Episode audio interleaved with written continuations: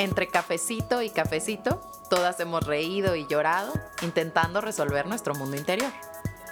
Acompáñanos en este espacio, donde entre una plática y otra exploraremos nuestras emociones para conocernos mejor. Yo soy Clara Valles. Yo soy Nidia Cordero. Bienvenidas al Cafecito Emocional.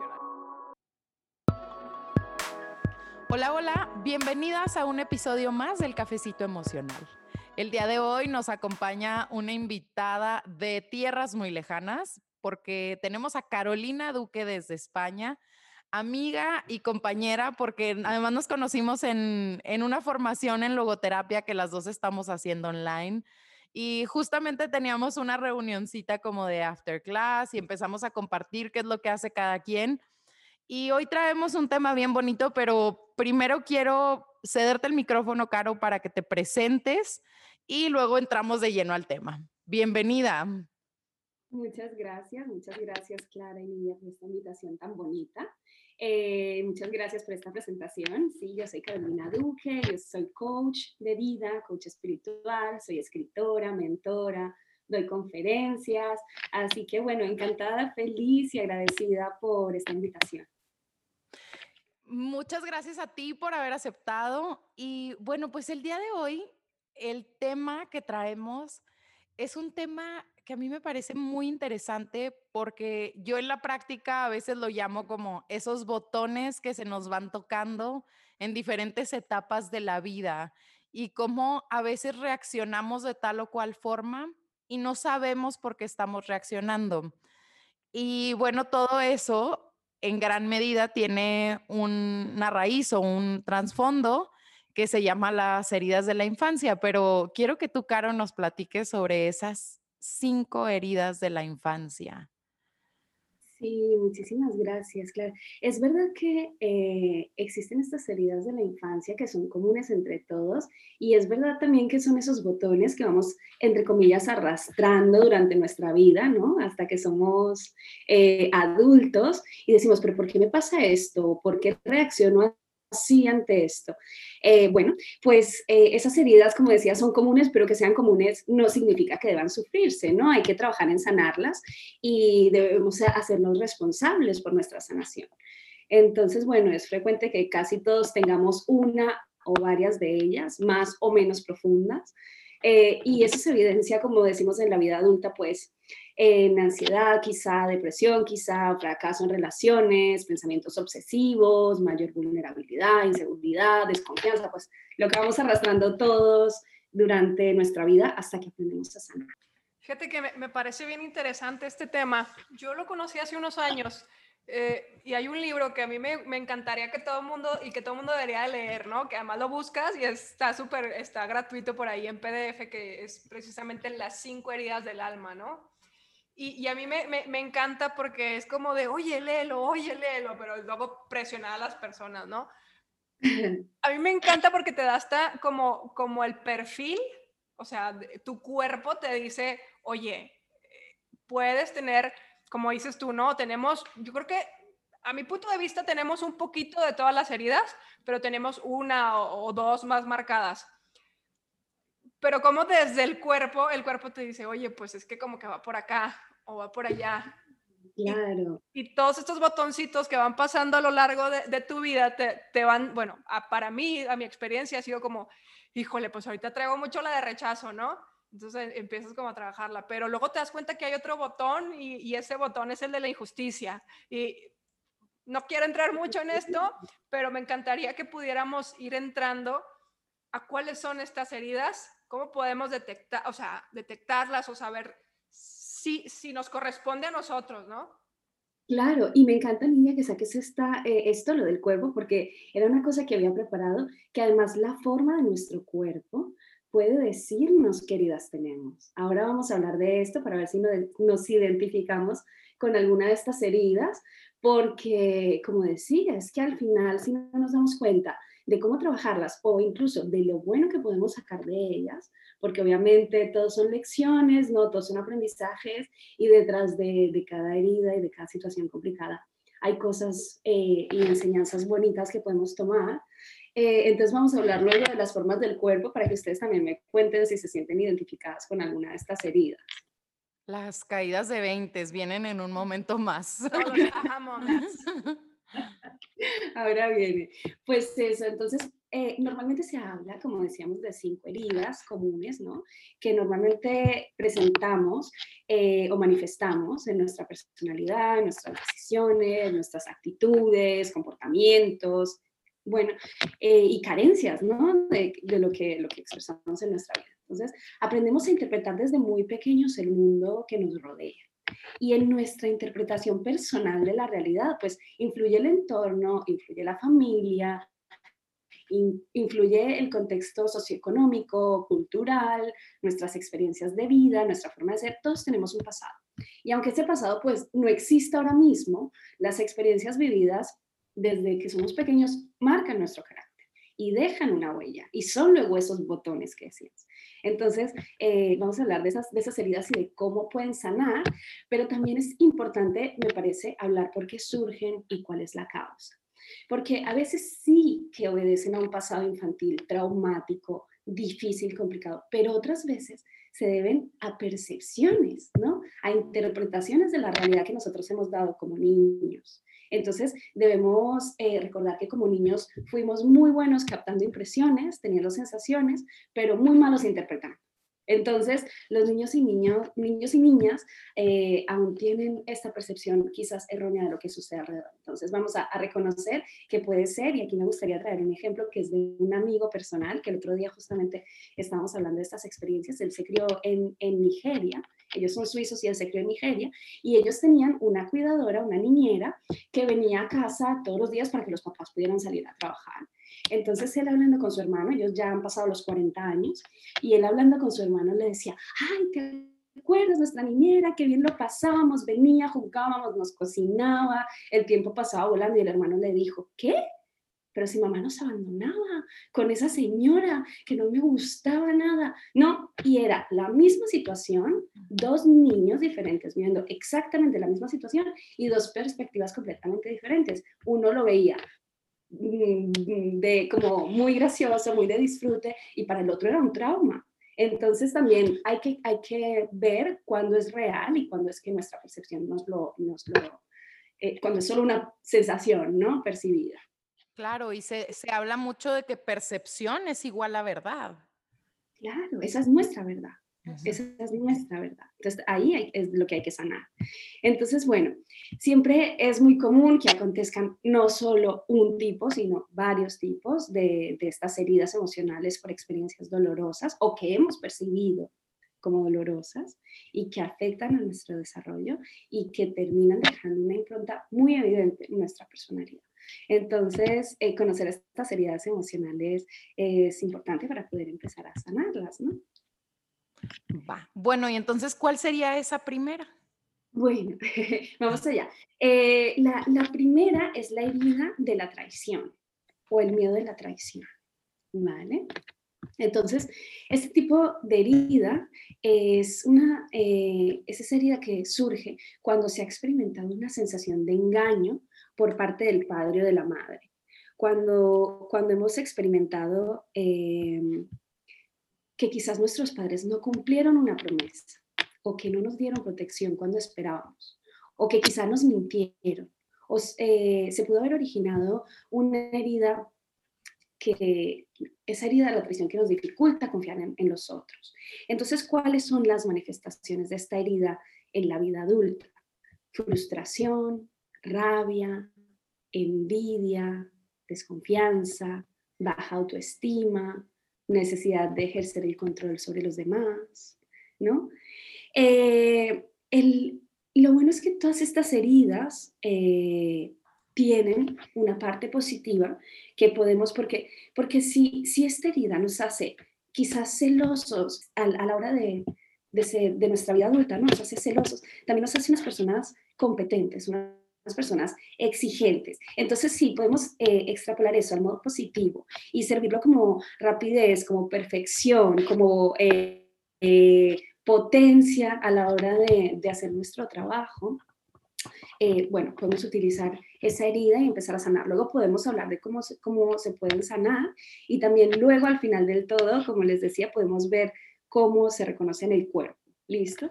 Entonces, eh, la herida de la traición, eso surge cuando, cuando el niño se ha sentido traicionado por alguno de sus padres, eh, que quizá no le ha cumplido una promesa. Y si esa situación es repetitiva, genera sentimientos de desconfianza. Entonces, esas emociones se pueden transformar rápidamente en rencor, en envidia, en celos. Y esa herida constituye personalidades fuertes, posesivas, desconfiadas. Entonces, predomina esa necesidad de control cuando somos adultos para no sentir que nos están eh, traicionando, ¿no? Eh, estas personas incluso pueden llegar a ser posesivas al extremo, al punto de no respetar la libertad, ni el espacio, ni los límites de los demás.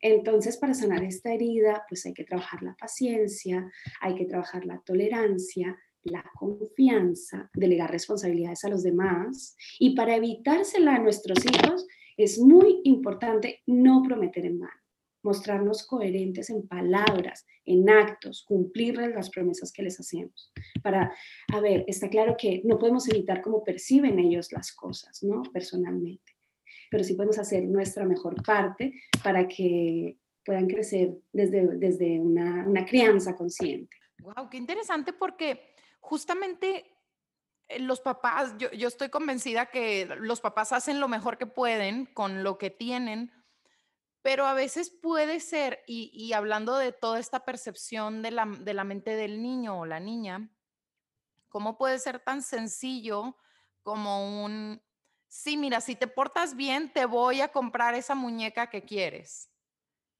Y, y, luego la niña dice, pues es que sí me porté bien, pero no me la han comprado.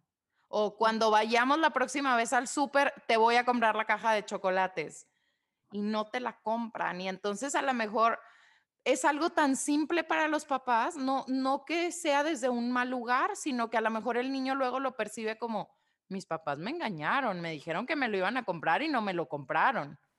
Exacto, totalmente. Es que lo vemos como algo, no pasa nada, es una caja de chocolates, pero para el niño ese es su mundo. Y esas son las situaciones que le generan felicidad o infelicidad. Entonces hay que respetar también esas eh, promesas, entre comillas o no entre comillas, que les hacemos a los niños. Y es que a los niños no se les olvida nada y entendemos que como adultos pues traes mil cosas en la cabeza y tú ya no te acuerdas que la próxima vez que ibas a ir al súper le ibas a comprar tal cosa, pero el niño no lo olvida. O sea, el niño pasa un año y te sigue diciendo, es que el año pasado me debes mi regalo del año pasado, ¿no? En su cumpleaños, por ejemplo.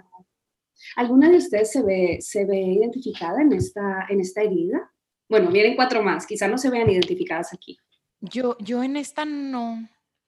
Vale. Pues sí, soy un poco controladora, pero no siento que yo no recuerdo y no recuerdo a mis papás haciendo como este tipo de cosas y más que todo tengo muy presente a mi mamá ya ahorita en mi etapa adulta de decir, no, no digas algo que no vas a cumplir. O sea, si le vas a decir que, le da, vas a dar permiso de ir, si lo hace, cúmpleselo. Entonces, como que eso me hace pensar que mi mamá no era así, ni mi papá. Sí, no, totalmente. Vienen cuatro más y todos tenemos alguna. Yo me veo claramente en, en alguna que luego les voy a contar. Bueno, creo que también nos ayudaría mucho si empezaras como a contarnos cómo se ve el cuerpo Claro, claro. Pues mira, estos, se ven, estos son cuerpos rígidos, son cuerpos que se desarrollan con mucho perfeccionismo, son cuerpos como, eh, cuando yo aprendí esto, mi profesora decía Angelina Jolie y Brad Pitt, estos cuerpos de hombros rígidos, de espalda recta, de facciones eh, muy cuadradas, son claramente este tipo de, de, herida de la infancia, porque se desarrollan con, eh, con un cuerpo armonioso, atractivo. Entonces, pues, puedes ver que estas personas tienen este, este tipo de herida de, de, la traición y que al final necesitan ese control, ¿no? Entonces, el propósito de esta herida es trabajar la armonía, aprender a trabajar la armonía y aprender a soltar esa necesidad de control. Venga de ahí la siguiente. pues, pues mira, la siguiente es la herida del rechazo. Es la herida del rechazo. Así que bueno, este tipo de herida se dice, se dice que se da en el útero. O sea, es una herida que se percibe desde el útero. Eh, sabemos que estamos percibiendo todo, ¿no? En nuestro entorno desde que estamos en la barriguita de mamá e incluso hay personas y terapias que dicen desde nueve meses antes, ya las cosas que vivió mamá nueve meses antes de, quedarse embarazada empiezan a, a influir en nuestra vida, ¿no? Entonces, eh, esta herida se da, se da en el útero se origina experiencias o percepción de no aceptación por parte del padre, de la madre, de familiares, de amigos. Y es como esos sentimientos de, de autodesprecio cuando somos adultos, porque tendemos a pensar que quizá no merecemos la aceptación o el cariño de los demás. Entonces, algunas de las manifestaciones de esta herida, ¿cuáles son? El autodesprecio o autorrechazo hacia los pensamientos propios, los sentimientos, las vivencias, interpretar todo mediante esa herida, ver cualquier cosa que nos pase como un rechazo. O sea, por ejemplo, una amiga nos invita a tomar café y por lo que sea la amiga no puede a última hora, ya está, ya me ha rechazado. ¿no? Esas, eh, eh, o las críticas nos generan sufrimiento o tenemos necesidad de reconocimiento y aprobación. Entonces, para sanar esta herida es necesario valorarse y reconocerse a sí mismo, porque eh, este, esta herida del rechazo es una de las heridas más profundas, porque implica rechazo incluso hacia nuestros pensamientos, hacia nuestros sentimientos, vivencias, a nuestra propia persona. Entonces tiene su origen en experiencias de, de no aceptación por parte de los padres familiares cercanos, eh, a medida que, desde, desde, el útero y a medida que vamos creciendo. Entonces, eh, eso, eso se va interiorizando, ese autodesprecio se va interiorizando. Y como dije, se sana empezando a valorarse y empezando a reconocerse. Eh, y obviando, no obviando, pero sanando esos mensajes que nuestro crítico interno nos está enviando y trabajar en las inseguridades para generar confianza, para generar esa base de amor propio. Esta es, una herida eh, de, que se ve en un cuerpo delgado, en un cuerpito que no quiere llamar mucho la atención, y estas personas, las personas con esta herida, suelen ser muy lógicos, suelen eh, tener ideas brillantes, suelen integrar la soledad hasta, hasta el punto de, no querer socializar. Y tienen esa capacidad de simplicidad. Entonces, eh, esta forma de cuerpo se llama el cuerpo esquizoide, para las personas que quieran quizás buscarlo en, en Google y ver la imagen, pero son, eh, son personas muy delgaditas. Yo personalmente me veo reflejada en esta herida, en la herida del abandono. Y no quiere decir que mis padres me hayan abandonado, pero era mi percepción. Quizá mi luna en Pisces eh, me traía esa percepción de, abandono, pero yo crecí así. Y cuando mi profesora eh, empezó a hablar de esto y dijo, el cuerpo es así y estas personas tienen gran creatividad, imaginación, digo, ya está, creo que he localizado una de mis heridas.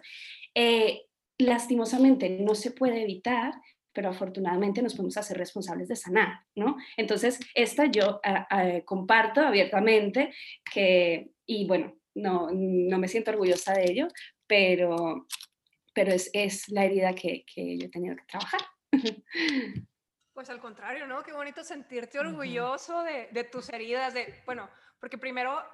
No desde un lugar de víctima, sino como lo has dicho tú, de, de que lo estoy trabajando. Y es algo que es un trabajo que, pues constante, porque aun cuando uno dice está sanado, a veces todavía hay algo que vuelve como a, como esta espiral en la que vuelves a pasar otra vez por ahí. Ya no desde el mismo lugar, pero vuelves a tocar ese lugar. Porque somos cíclicas, ¿no? Como aprendimos con Maye en, algún episodio, pero qué bonito, exacto, o sea, decir, oye, me estoy trabajando, no lo he sanado por completo porque evidentemente me sigue tocando este botón en, en algún punto de mi vida, pero ya no estoy donde estaba antes. Entonces, ahora me hago consciente más rápido, eh, eh, oye, te estás victimizando, oye, es tu herida, relájate, no tiene nada que ver con la otra persona, ¿no? Porque somos buenísimos para echarle la culpa a la otra persona, ¿no? A los padres, a la pareja, a los alumnos, a lo que sea. Y es como, pues, no, simplemente observo la herida, ¿no? Sí, además es eso, lo bonito de saberlo es que cuando te pasa algo y con la conciencia actual te paras y dices. Espera, espera, espera, que vas a mirar desde el prisma de la herida, vas a mirar desde el prisma de la persona que tiene la responsabilidad de sanar esto, que es herida, que no pasa nada, que va, y entonces con con, el, con la persona que eres Windows 2021, que ya no eres la persona Windows 2005, 6, 7, no, el nivel de conciencia de hoy, a lo que me refiero, pues te pide otro tipo de, de auto... Eh, de, de, autovaloración, ¿no? Y de ver desde, vamos a ser correctos, imparciales y vamos a tomar las riendas, no vamos a echar pelotas fuera, no vamos a decir fueron los otros, porque al final estamos viviendo en este nivel de conciencia donde tenemos que hacernos responsables de, de, nuestros propios procesos. Entonces, es la herida número dos.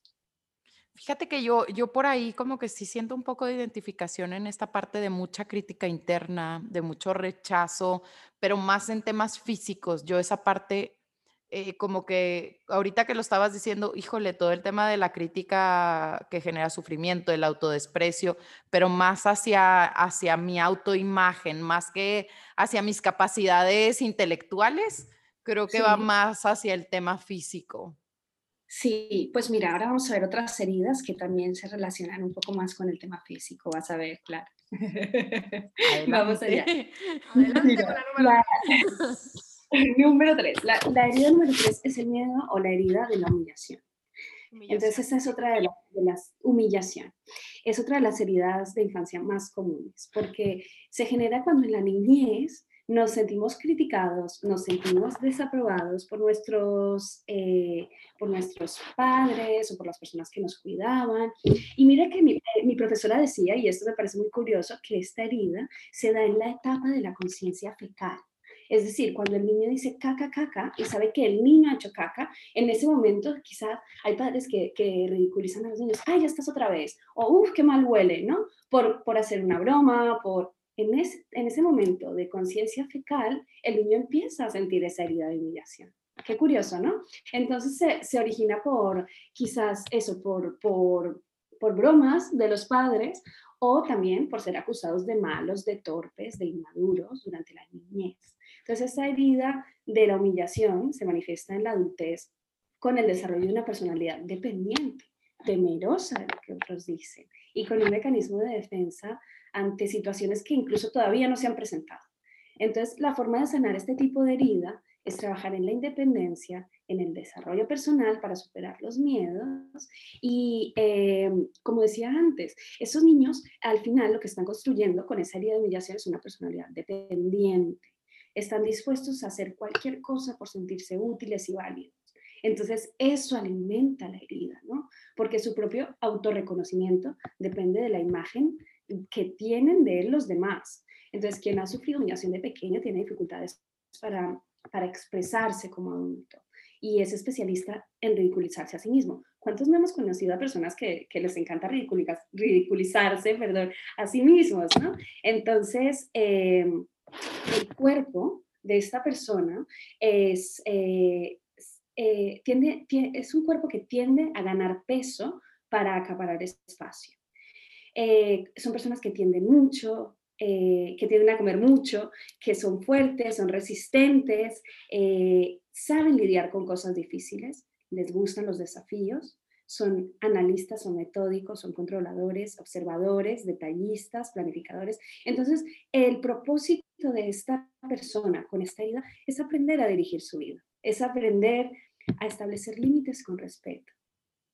¿Y qué nos invita a esta herida con nuestros niños? Pues evitarles que sufran consecuencias de humillación durante su infancia. No, no les podemos evitar todo, como decíamos, pero podemos evitar por lo menos eh, esa, esa, humillación en casa, ¿no? Ser bastante cuidadosos de que son niños, son sensibles están percibiendo su mundo desde lo que viven en casa con los padres y con los cuidadores.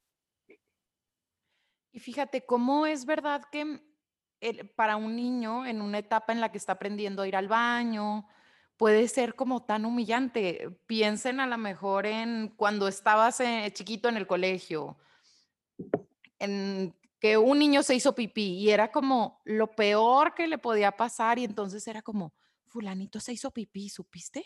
¿Te o sea, ¿supiste que no sé quién se hizo pipí? Sí, es, es algo como súper humillante, feo. Fíjate que yo me siento muy, o sea, yo me veo en esta herida por completo. Yo sí soy una persona dependiente, como tú no estoy orgullosa de decirlo, pero lo reconozco, ¿no? Y el, un día que estaba trabajando eh, precisamente en las heridas, yo había hecho un comentario del que no me acordaba y me dice una amiga de que, oye, pero es que tú nos comentaste hace dos días que tu papá luego te hablaba y era, eh, está ocupado, o sea, ocupado, y lo entrecomillo, viendo la televisión y era como de, tengo que decir algo, pero espérame. Entonces me decía, párate en ese cuadrito, ¿no? Hacia un lado de su cama, mis pies tenían que caber perfecto en el cuadrito y no se podían salir. Y me dice ella, eso para mí, o sea, si yo lo observo, pues eso es humillante, ¿no? Es como de, tengo que decirte algo o te voy a regañar, pero espérate y tienes que estar en este pedacito. Entonces es como, no te estoy dando tu momento. Y luego aparte, ok, ya te voy a hablar y cuando te voy a hablar te voy a regañar, ¿no? O, porque aparte así lo interpretamos, ¿no? Como niños, como dices tú, eh, lo que observamos es nuestra realidad, ¿no? Nuestra percepción pasa a ser real. Entonces, creo que tiene mucho que ver en, en ese, el de, ah, ya te hiciste otra vez, o no. por ejemplo, a mi mamá le molesta de sobremanera que, que te caigas, ¿no? Entonces te caes y en lugar de, de ir, a, de ir a, a, a, levantarte, es de, ay, otra vez te caes. El regaño. Sí, güey. Y entonces como de, oye, yo solo necesito que me des la, o sea, ni siquiera que me levantes, simplemente no me, no me grites, pero es como de, ay, otra, o sea, sí es humillante para un niño que se cae, que además lo regañen. Sí, güey. Lo que quiere es el abrazo, que su mamá lo consuele, pues sí. O al menos le pregunten, ¿estás bien? ¿No? Ni siquiera. Pero yo me siento muy, muy, muy identificada con, con esta, con esta herida? Pues ahora vamos a hablar más acerca de, cómo los adultos podemos hacernos responsables de esto y de verdad que me parece muy bonito también lo que, como decías antes Lidia, cuando, cuando yo reconocía esa herida de abandono, eh, poder decir, me veo aquí, pero también sé que, que estoy aquí para trabajarlo, ¿no? Y, y, reconozco esto, pero bueno, que esto va a regir mi vida tanto como yo quiera, ¿no? Ahora ya, ya tengo yo la rienda. Entonces eso también es, es muy importante. Bueno, vamos con la herida 4, ¿les parece? Va. Listo. La herida 4 se, se, ha bifurcado en dos cosas y no sé en qué momento, porque yo la conocía como la herida a la manipulación, de la manipulación, pero luego también la llaman eh, la herida de la injusticia. Entonces esta herida se genera cuando el niño siente que tiene padres fríos, que son autoritarios, que son exigentes durante el proceso de crianza y de crecimiento. Eh, esta herida surge en los primeros movimientos del torso del bebé. Se ve que al sentirse, ¿no? Al sentir que puede, que tiene libertad para mover el torso, o cuando lo cogen eh, fuertemente desde el torso, empieza a, sentir, a surgir esta herida de la manipulación. Psicológicamente se reconoce que es de ahí, pero bueno, entiendo que también se puede dar en diferentes etapas de la vida. Entonces se manifiesta de la siguiente manera: falta de capacidad para negociar, incapacidad para mantener diálogos con opiniones diversas, intenciones permanentes de ganar poder, fanatismo hacia el perfeccionismo.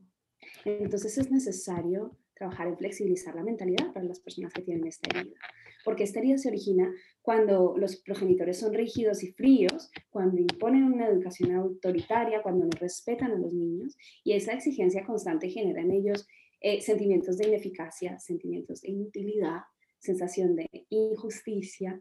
Entonces genera adultos rígidos, lo que decía antes, que no son capaces de negociar, eh, les cuesta eh, aceptar otros puntos de vista, eh, formas diferentes de ver la vida que las suyas.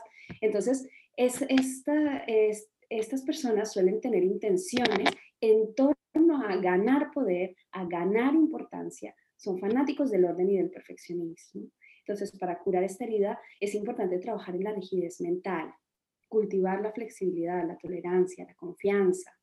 ¿Y cómo se previene esta herida con los niños? Trabajando desde la infancia con respeto por la diversidad, con tolerancia, practicando la empatía con los niños, la expresión de sentimientos, el intercambio de opiniones, preguntándole al niño, ¿cómo te sientes? ¿Cómo te hace sentir esto? Cuéntame, ¿no? Enseñándole al niño que existen mucho más eh, palabras para, para, describir sus emociones eh, que miedo, tristeza y felicidad, ¿no? Hacer, como abrirles el abanico para que ellos puedan expresar esas opiniones y esas ideas. Entonces, ¿cómo es la forma del cuerpo de una persona con esta herida? Es una forma triangular, es una forma triangular, hombros más anchos, ¿no? Eh, hombros más anchos y la parte baja más, más angosta. Entonces, normalmente esas personas suelen ser negociadores, estrategas, incluso acaparadores, pero también son grandes pensadores, son grandes observadores, son líderes natos, tienen elocuencia y facilidad. Entonces, el propósito de esta herida y la forma de trabajarla de forma positiva, valga la redundancia, es tener una mentalidad de todos ganamos, de todos ganamos. Así que, bueno, esta era la cuarta herida, que es la herida de la injusticia, la manipulación. Híjole, ya solo nos queda una. Cuéntanos. Bueno, les cuento la quinta. La quinta es la herida del, eh, la herida del, eh, abandono. Es de las más comunes, el miedo al abandono.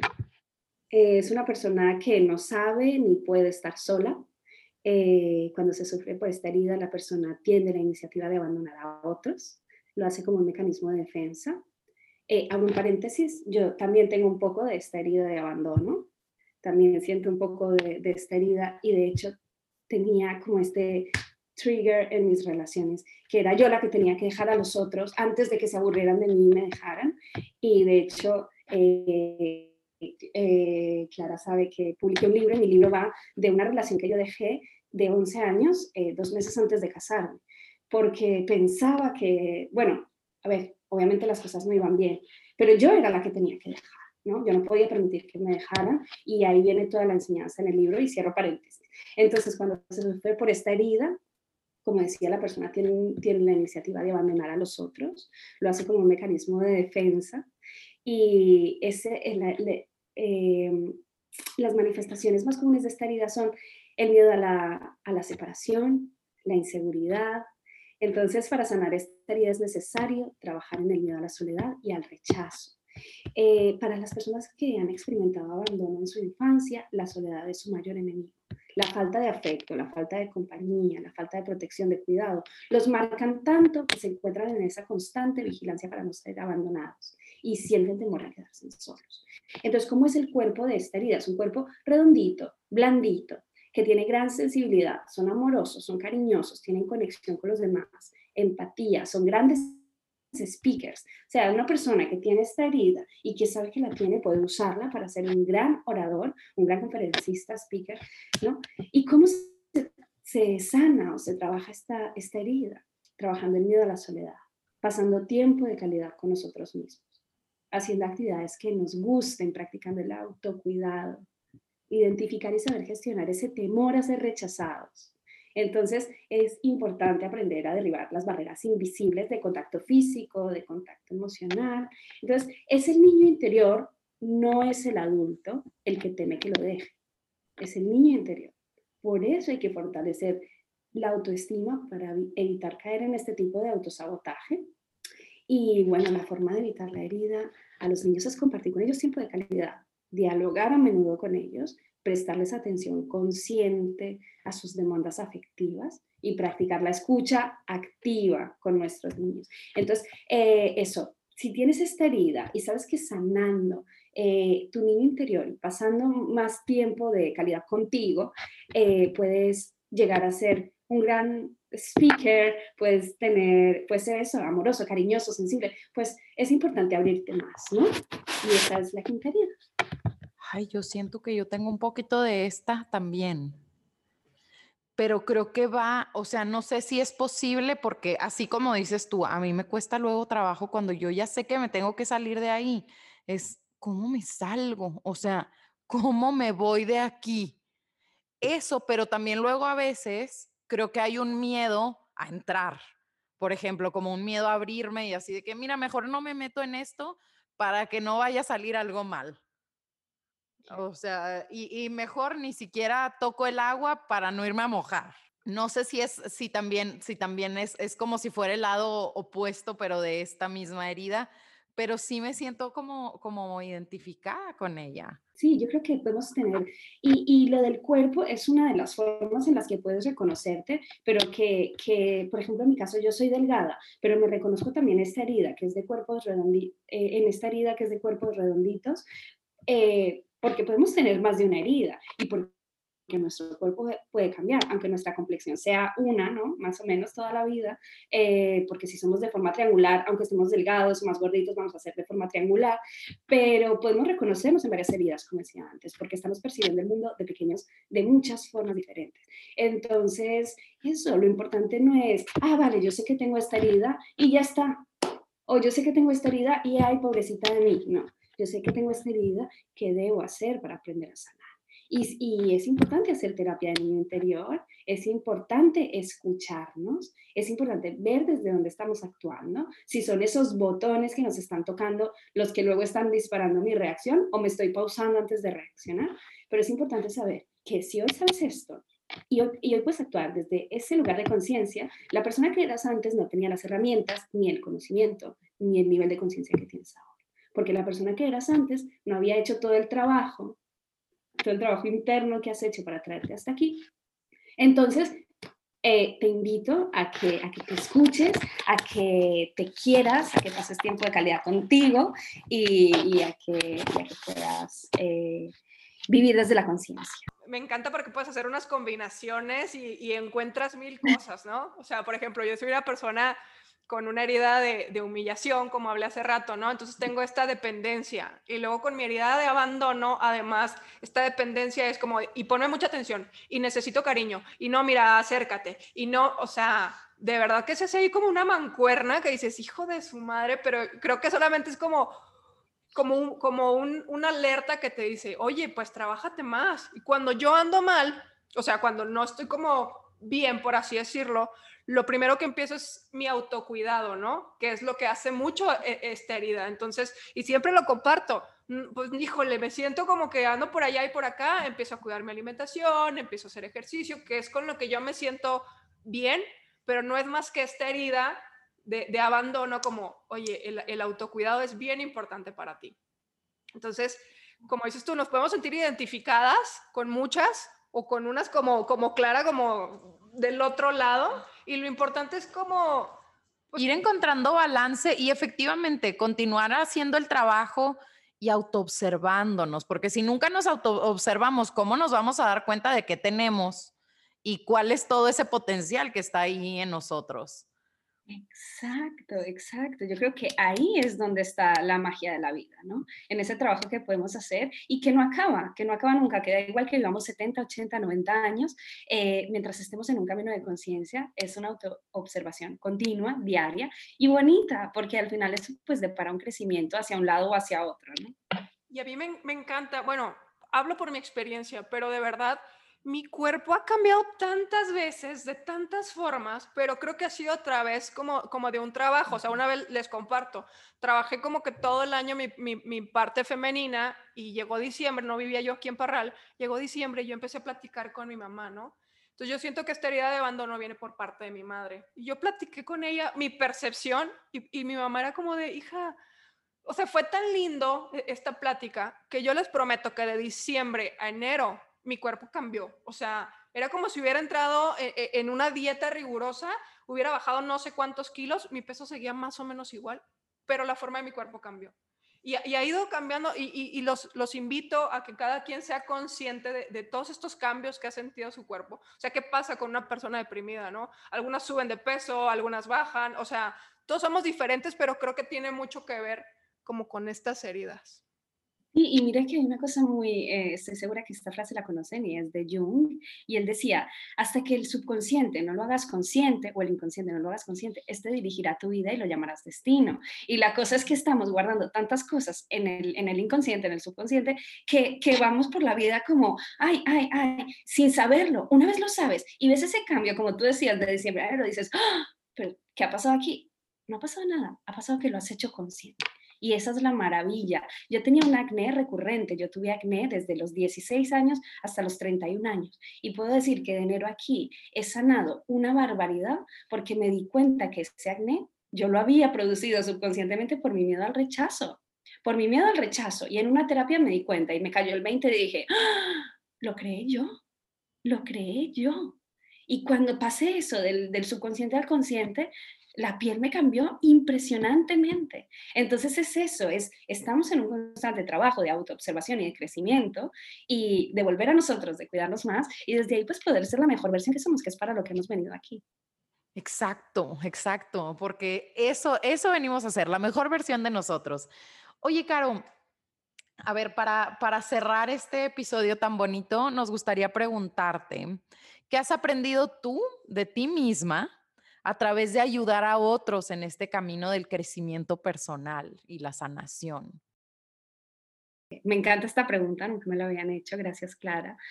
He aprendido la importancia de hacernos responsables de nuestros procesos. He aprendido la importancia de entrar, es como cuando, cuando, cuando estás en este camino y de ver a las personas entrar en un proceso sin saber, se me pone la piel de gallina, de ver, a las de ver entrar a las personas sin saber a qué están llegando a un proceso de transformación, como cuando te metes en el agua, haces un baño y después sales siendo otra persona totalmente diferente. Entonces, la energía, donde pones tu intención, tu atención, tu energía, ahí es donde, donde ves crecimiento, ¿no? Entonces, entrar, hacerte responsable de tu proceso, saber que estás para ti, que te tienes a ti, que, que puedes crecer de muchísimas formas y, y eso es, es, la responsabilidad que tenemos de, de crecer y de ser nuestra mejor versión, ayudar a las personas a ver, verlas entrando siendo una persona y saliendo siendo otra, me hace tener fe en la humanidad y en la capacidad que tenemos de transformarnos. Híjole, pues qué bonito. No nos queda más que agradecerte eh, este episodio tan bonito. Eh, platícanos cómo te encontramos en redes sociales. Y también, ¿dónde pueden conseguir tu libro? Ah, sí. Sí, pues eh, en redes sociales me pueden buscar en Instagram como arroba soy Carolina Duque, en Facebook Carolina Duque, Twitter soy Caro Duque eh, y mi libro está en amazon.com. tanto en físico como en digital. Mi libro se llama Una vida amada y abundante una vida amada y abundante. Está tanto en físico como en digital en amazon.com y está en buscalibre.com.